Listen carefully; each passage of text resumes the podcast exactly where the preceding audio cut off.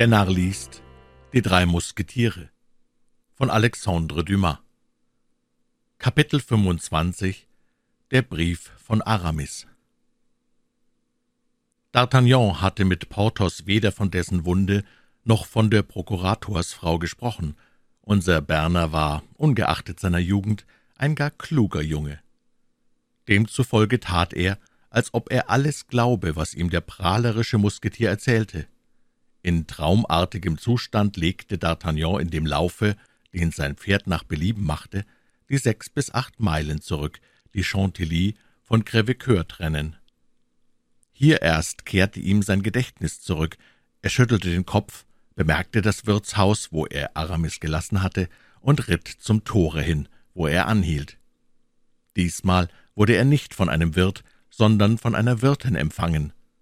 D'Artagnan war Physiognomiter, er umfasste mit einem Blick das vollbackige, heitere Gesicht der Wirtin des Ortes und sah ein, hier sei keine Verstellung nötig, und er habe von Seiten einer so frohen Physiognomie nichts zu befürchten. »Meine gute Frau«, sagte D'Artagnan, »können Sie mir wohl sagen, was aus einem meiner Freunde geworden ist, den wir vor zwölf Tagen hier zurücklassen mussten?« »Ein hübscher junger Mann von dreiundzwanzig bis vierundzwanzig Jahren, sanft, liebenswürdig, wohlgefällig?« »So ist es. Ferner an der Schulter verwundet. Richtig. Nun, mein Herr, er ist immer noch hier. Ha, bei Gott, meine liebe Frau, sagte D'Artagnan, indem er vom Pferde stieg und Planchet die Zügel um den Arm warf. Sie geben mir das Leben wieder. Wo ist dieser liebe Aramis, dass ich ihn umarme? Denn aufrichtig gesagt, es drängt mich, ihn wiederzusehen. Vergeben Sie, gnädiger Herr, allein ich zweifle, ob er Sie in diesem Augenblick empfangen kann. Warum das? Ist ein weibliches Wesen bei ihm? Ach Gott, was sprechen Sie da? Der arme Junker, nein, es ist kein weibliches Wesen bei ihm. Nun, wer dann? Der Herr Pfarrer von Montilly und der Superior von Amiens. Gott im Himmel, rief D'Artagnan, ist der arme Junker auf den Tod krank? Nein, gnädiger Herr, im Gegenteil. Infolge seiner Krankheit hat ihn die Gnade berührt, und ich glaube, er will in den geistlichen Stand treten. »Ganz richtig«, versetzte D'Artagnan. »Ich habe vergessen, dass er nur Interim-Musketier war. Bestehen Sie noch immer darauf, ihn zu sehen?« »Mehr als jemals.« »Nun, gnädiger Herr, Sie dürfen nur über die Treppe rechts im Hofe steigen. Im zweiten Stock Nummer fünf.« D'Artagnan entfernte sich rasch in der angezeigten Richtung und kam zu einer äußeren Treppe, wie man sie noch jetzt in den Höfen der alten Gasthäuser findet. Doch gelangte man nicht auf diese Weise zu dem künftigen Abb, denn die Zugänge nach dem Zimmer des Aramis waren nicht mehr und nicht weniger bewacht als die Gärten der Armida. Es war von jeher der Traum des armen Bazin, einem Manne der Kirche zu dienen, und so erwartete er stets mit Ungeduld den Augenblick, wo Aramis den Musketierrock mit der Soutane vertauschen würde, nur das von dem jungen Manne täglich erneuerte Versprechen, dass dieser Augenblick nicht mehr lang fern sein könne, hielt ihn zurück im Dienst eines Musketiers, in einem Dienste, wo seine Seele, wie er sagte, ins Verderben kommen müsste. Bazin war also aller Freuden voll, sein Herr würde diesmal aller Wahrscheinlichkeit nach nicht mehr abstehen, denn Aramis, der zugleich an Körper und Seele litt, richtete sein Augenmerk und seinen Geist auf das Ewige, und sein zweifacher Unfall nämlich das plötzliche Verschwinden seiner Geliebten und seine Verwundung an der Schulter, dünkte ihn ein Wink des Himmels zu sein. Es lässt sich erachten, dass Bazin in der Lage, in der er sich befand, nichts unangenehmer sein konnte als das Erscheinen D'Artagnans, der seinen Herrn wieder in den Wirbel weltlicher Gedanken, die ihn so lang fortgerissen hatten, zurückziehen konnte. Er beschloss somit, die Tür wacker zu verteidigen, und da er, wo er schon von der Wirtin verraten war, nicht sagen konnte, Aramis sei nicht zu Hause, so suchte er dem Ankömmling zu beweisen, es wäre höchst unbescheiden und unklug, seinen Herrn in der frommen Konferenz zu stören, die schon am Morgen anfing und nach Bassins Worten nicht vor dem Abend beendigt sein würde. D'Artagnan aber hielt sich nicht an die Berechnung und Redseligkeit des Meisters Bassin, und da er sich mit dem Diener seines Freundes in keine Polemik einlassen wollte, so schob er ihn ganz einfach mit der einen Hand zur Seite und drehte mit der anderen die Türklinke von Nummer fünf. Die Tür ging auf, und D'Artagnan trat in das Zimmer. Aramis war in einem schwarzen Oberrock, hatte eine runde, platte Kopfbedeckung, die einer Kalotte sehr ähnlich war, und saß vor einem langen Tische, der mit Papierrollen und ungeheuren Foliobüchern überdeckt war. Die Vorhänge waren halb geschlossen und ließen nur ein mystisches Licht zu seligen Träumereien eindringen. Alle weltlichen Gegenstände, die ins Auge fallen, wenn man die Wohnung eines jungen Mannes betritt, zumal wenn dieser junge Mann ein Musketier ist, waren wie durch einen Zauberschlag verschwunden. Und gewiss hatte sich Bassin aus Furcht, ihr Anblick könnte seinen Herrn wieder auf weltliche Gedanken bringen, bewogen gefunden, den Degen, die Pistolen, den Federbusch, die Stickereien und Spitzen aller Art aus dem Wege zu räumen. Bei dem Geräusch, mit dem D'Artagnan die Tür öffnete, richtete Aramis den Kopf empor und erkannte den Freund auf der Stelle. Zur Verwunderung des jungen Mannes aber schien sein Anblick keinen tiefen Eindruck auf den Musketier zu machen, so sehr hatte sich sein Geist von allen irdischen Dingen losgesagt. »Guten Morgen, lieber D'Artagnan«, rief Aramis. »Glaubt mir, dass ich mich glücklich schätze, euch wiederzusehen.« »Auch ich«, entgegnete D'Artagnan, »obwohl ich noch nicht überzeugt bin, ob es Aramis ist, zu dem ich spreche.« »Zu ihm selbst, mein Freund, zu ihm selbst. Allein, wie kommt dir ein Zweifel?« ich fürchtete, dass ich mich am Zimmer irrte und glaubte anfangs in die Wohnung eines Dieners der Kirche einzutreten. Aramis errötete unmerklich. Die zwei schwarz gekleideten Männer erhoben sich, grüßten Aramis und D'Artagnan und gingen nach der Tür. Bazin, der mittlerweile im Zimmer stehen geblieben war, schritt den frommen Gästen seines Herrn ehrfurchtsvoll voran, um ihnen den Weg zu bahnen. Aramis begleitete sie bis unten an die Treppe, kehrte aber alsbald wieder zu D'Artagnan zurück, der sich in Träumereien vertieft hatte. Da sich nun die beiden Freunde allein befanden, beobachteten sie anfangs ein verlegenes Stillschweigen. Einer musste es endlich doch brechen, und da D'Artagnan diese Ehre seinem Freund überlassen wollte, so begann dieser. »Ihr seht, dass ich auf meine Grundideen zurückgekehrt bin.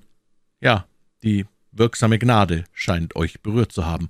Oh, der Entschluss, mich aus dem Weltleben zurückzuziehen, hat sich lange schon gebildet, und nicht wahr, mein Freund, ihr höret mich auch bereits davon sprechen? Allerdings, doch gestehe ich, dass ich es nur für einen Scherz hielt. Über solche Dinge, oh D'Artagnan! Bei Gott, man scherzt ja auch mit dem Tod. Und man tut Unrecht, D'Artagnan, denn der Tod ist die Pforte, die zum Verderben oder zum Heile führt. Ich bin einverstanden, doch sprechen wir von etwas anderem, Aramis, wenn es gefällig ist. Ich muss euch für meinen Teil bekennen, dass ich seit zehn Uhr dieses Morgens weder Speise noch Trank genossen und einen Teufelshunger habe. Wir werden auf der Stelle Mittag mahlen, Freund. Nur bedenket, dass heute Freitag ist, und an einem Fasttag darf ich weder Fleisch essen, noch kann ich es essen sehen. Wollet ihr mit meinem Mittagsbrot zufrieden sein? Es besteht aus gekochten Bierecken und Früchten. Was versteht ihr unter Bierecken? fragte D'Artagnan mit Unruhe. Ich verstehe darunter Spinat, antwortete Aramis. Doch will ich für euch Eier beifügen lassen, und das ist eine schwere Verletzung der Vorschrift, denn die Eier sind Fleischspeise, insofern sie von der Henne gelegt werden. Diese Mahlzeit ist keineswegs anlockend, aber gleichviel, um bei euch zu bleiben, will ich mich da reinfinden. Ich bin euch dankbar für dieses Opfer, versetzte Aramis. Allein, wenn es euch eurem Leibe nicht nützt, so ist es doch für eure Seele ersprießlich. Davon dürft ihr überzeugt sein. Ihr tretet also wirklich in den geistlichen Stand über, Aramis? Ach, was werden eure Freunde, was wird Herr von Trevet sagen? Ich versichere, sie werden euch als Deserteur behandeln. Ich trete nicht über in den geistlichen Stand, ich kehre nur zu demselben zurück. Ich verließ die Kirche der Welt zur Liebe. Und was gibt euch gerade jetzt den Anlass? fragte D'Artagnan. Diese Wunde, lieber D'Artagnan, war mir ein Wink des Himmels. Diese Wunde, sie ist fast geheilt, und Gewiss ist es nicht diese, die euch am meisten Leid verursacht. Welche denn? fragte Aramis errötend. Ihr tragt einem Herzen, Aramis, eine viel tiefere und empfindlichere, eine Wunde, die euch eine Frau geschlagen hat.